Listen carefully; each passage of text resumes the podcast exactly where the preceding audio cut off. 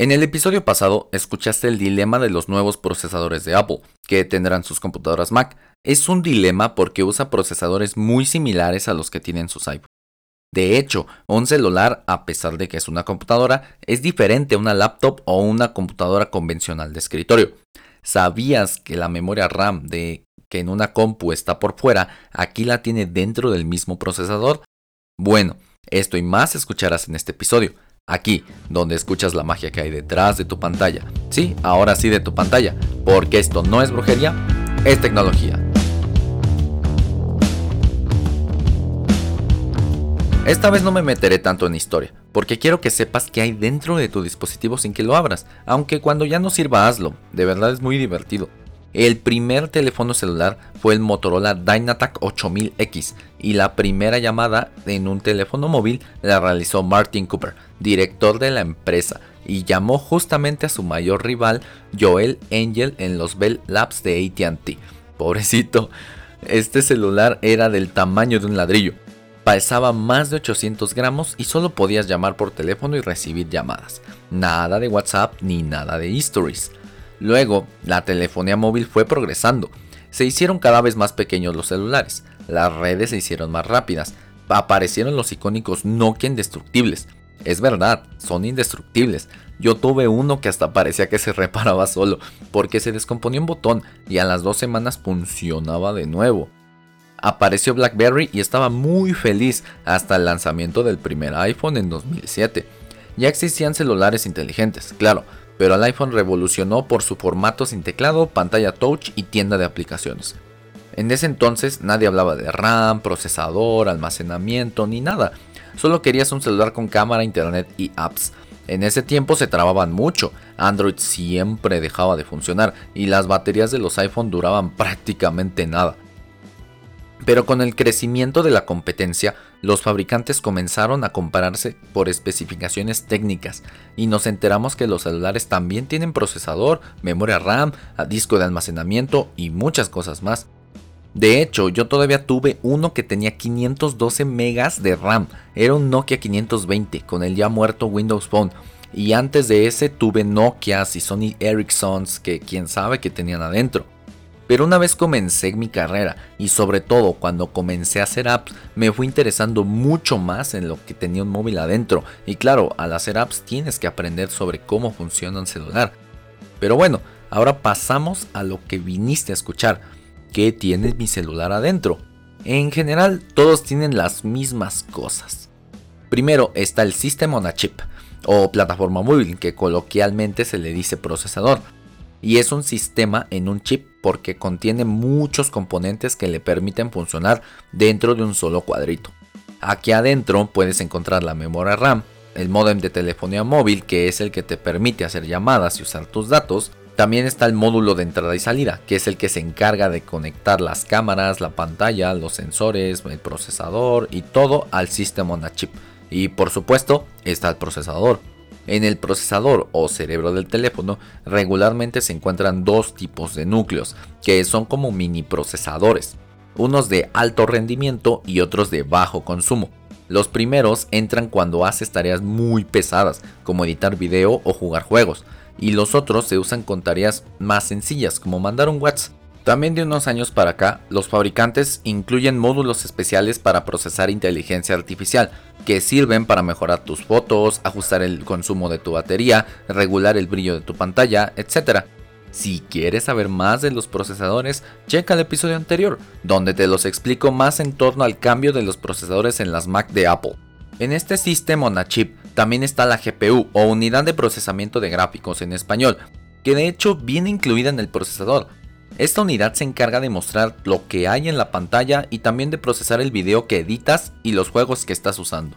En algunos casos, el almacenamiento, es decir, los 32, por favor no compres un celular con 32 GB, 64 o 128 GB que tienes para usar apps, fotos, música y demás, están integrados también en, este sistema on chip, pero a veces están soldados por fuera. Si te das cuenta, esto es una computadora. De hecho, todo está soldado a una placa madre o placa base. solo le faltan los ventiladores, pero no tiene, no los necesita, porque los procesadores ARM no generan tanto calor como los otros de Intel o AMD, que son x86. Por ello, los fabricantes prescinden de ellos. No obstante, hay celulares gaming como los Black Shark que sí los tienen, y esto es para mantener el rendimiento constante en largas sesiones de juegos, ya que si un componente se calienta mucho en el celular, este baja su rendimiento para enfriarse y pues claro, no morir. Hay mucho en este sistema chip, pero ya saliendo de este tenemos a la placa base que te decía, y esta es como la mesa que contiene todo y conecta todo.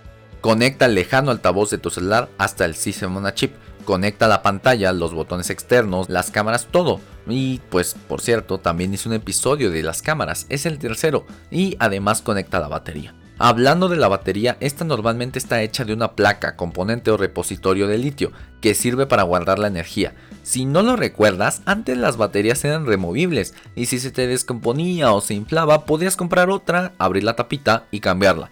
Ahora ya no, prácticamente todos los celulares actuales no les puedes retirar la tapa y mucho menos la batería o por lo menos no con tanta facilidad. Esto se debe a tres factores.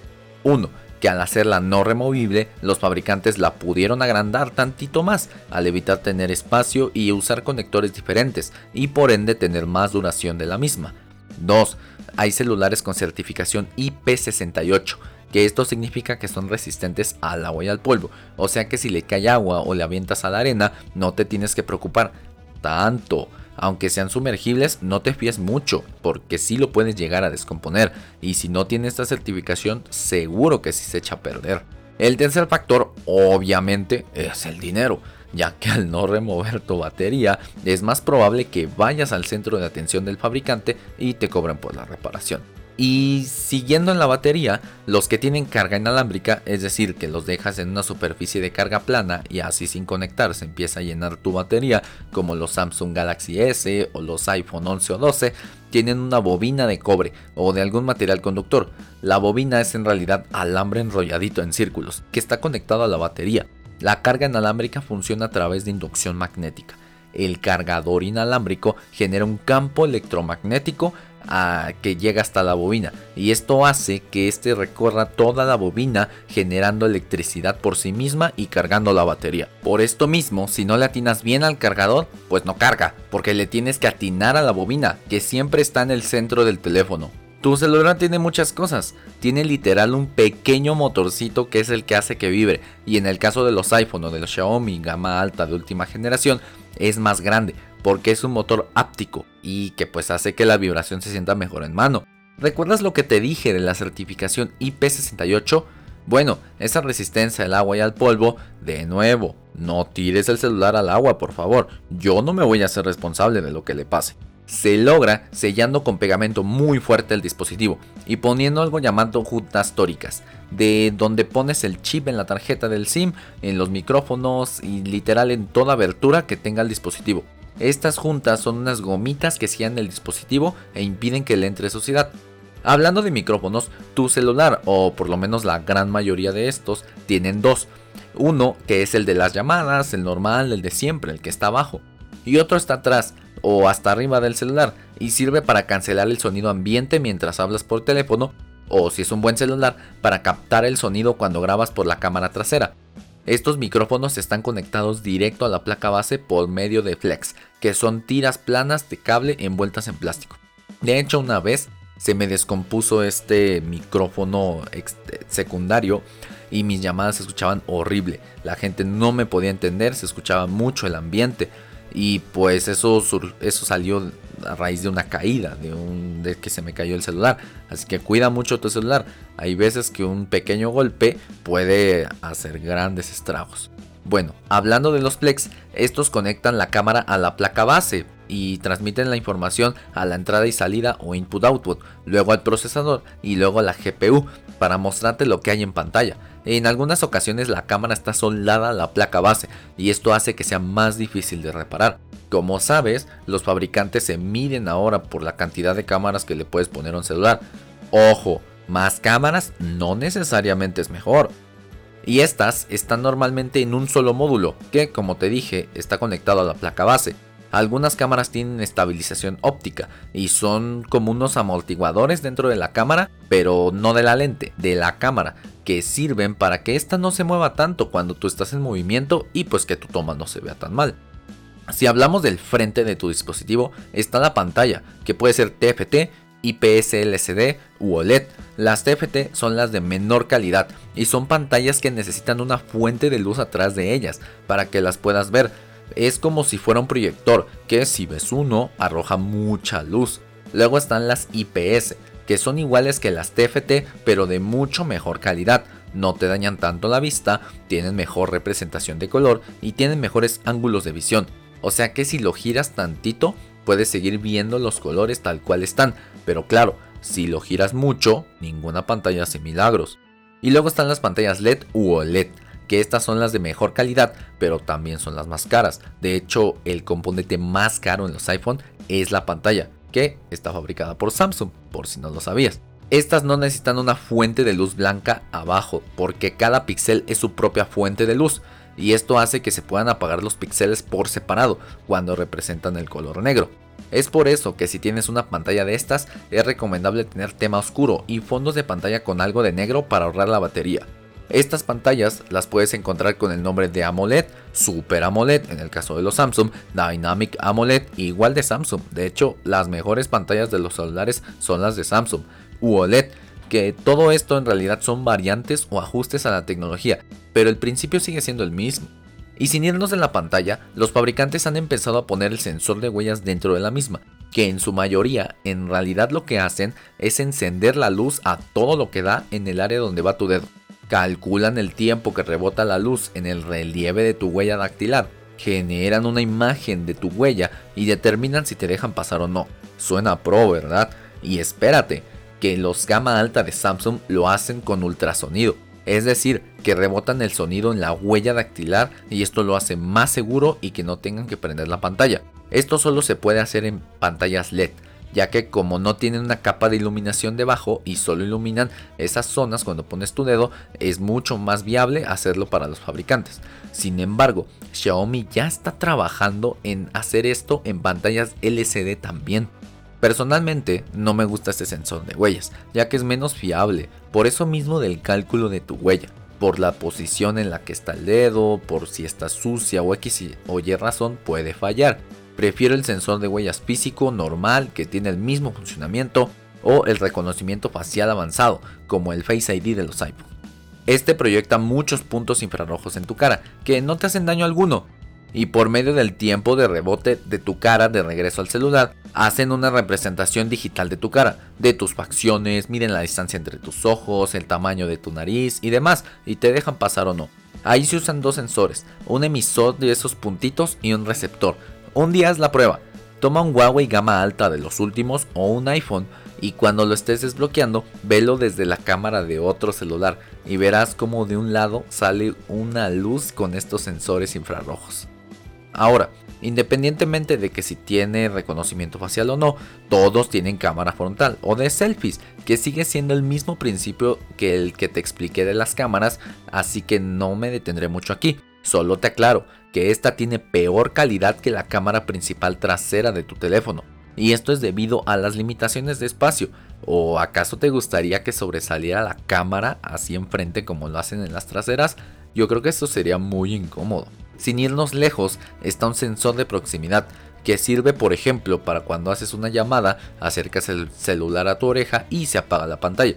También está el sensor de luz que mide cuánta luz hay en el ambiente y ajusta el brillo de pantalla automático. También tienes un GPS para detectar tu ubicación y que no es tan preciso a menos que tengas internet porque este ayuda a determinar en dónde estás.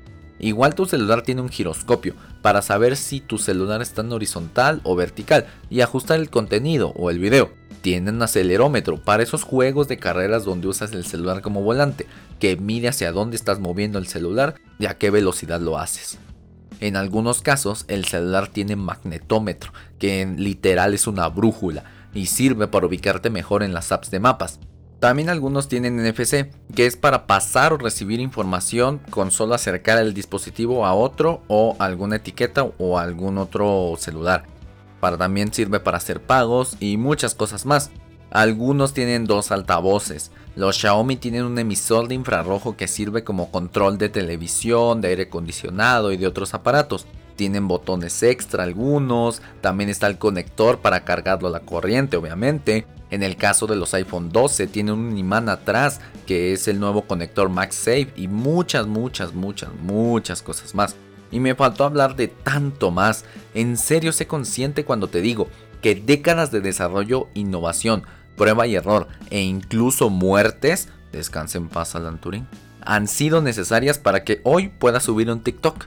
Honra todo lo que se ha hecho para que puedas tener un celular en tus manos. No te digo que desinstales YouTube o dejes de hacer maratones en Netflix. Te pido que crees con tu teléfono, que hagas más con él, que lo uses al máximo, ya que como ves en este episodio, tienes muchos dispositivos en uno. Solo aprovechalo totalmente, sácale todo el jugo. Toma fotos, publica, escribe, conecta los dispositivos, crea y aporta valor al mundo. Conéctate con otras personas y déjate maravillar por la magia que solo el internet desde tu celular tiene. Recuerda que esto no es brujería, es tecnología.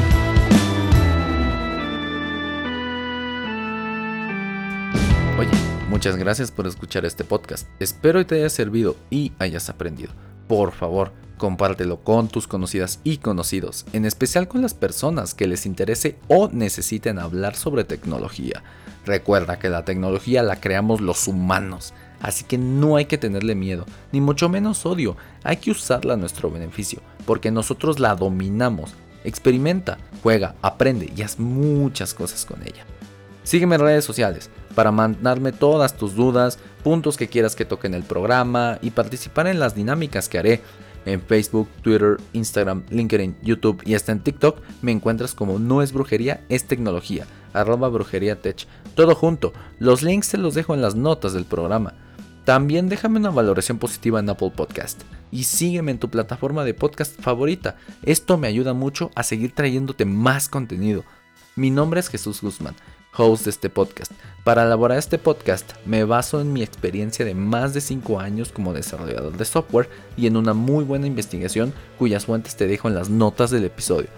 Aquí te explico, desde por qué tu celular tiene varias cámaras hasta cómo es que funciona la gran red que te permite escuchar este podcast, el Internet.